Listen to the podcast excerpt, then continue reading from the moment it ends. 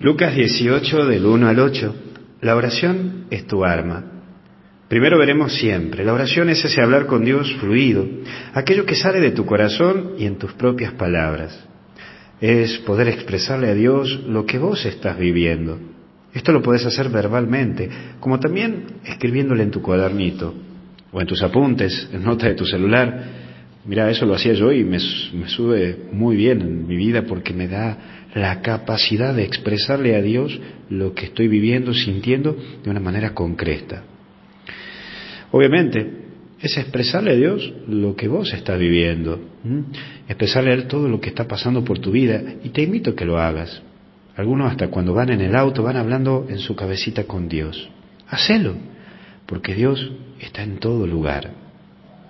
Pero está el segundo punto que es el juez.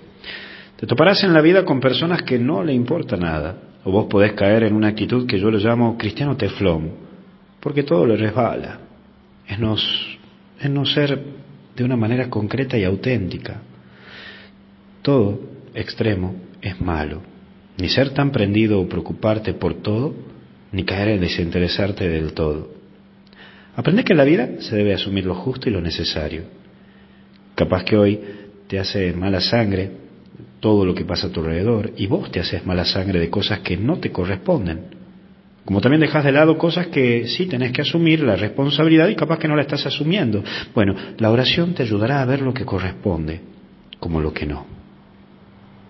Por último, pedir la fe. Y cada vez nos vamos secularizando y perdemos la visión de Dios en este mundo. Te recuerdo que hay algo divino y que vos podés dar lo mejor de tu vida por algo impresionante como es el cielo, nuestra felicidad. Pedí a Dios fe y que te dé los lentes de fe para mirar este mundo y seguir adelante. La fe es un regalo que te hace a vos una persona invencible. Quien tiene fe logra tener paz. Quien tiene paz sabe perdonar. Y quien sabe perdonar logra caminar en esta vida con mirada tierna y con pasos firmes. Quiero dar un saludo grande a todas las mamás en el día de hoy, que la estamos celebrando en Argentina, el Día de la Madre.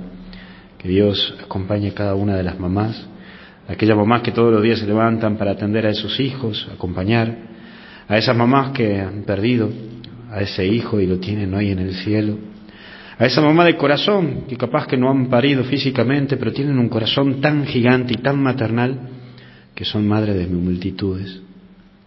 Y a esa mamá que tiene esa mirada de esperanza, que tiene la capacidad de ser consejera, que tiene un amor tan gigante a la vida que solamente el estar te da seguridad para caminar en este camino de la felicidad.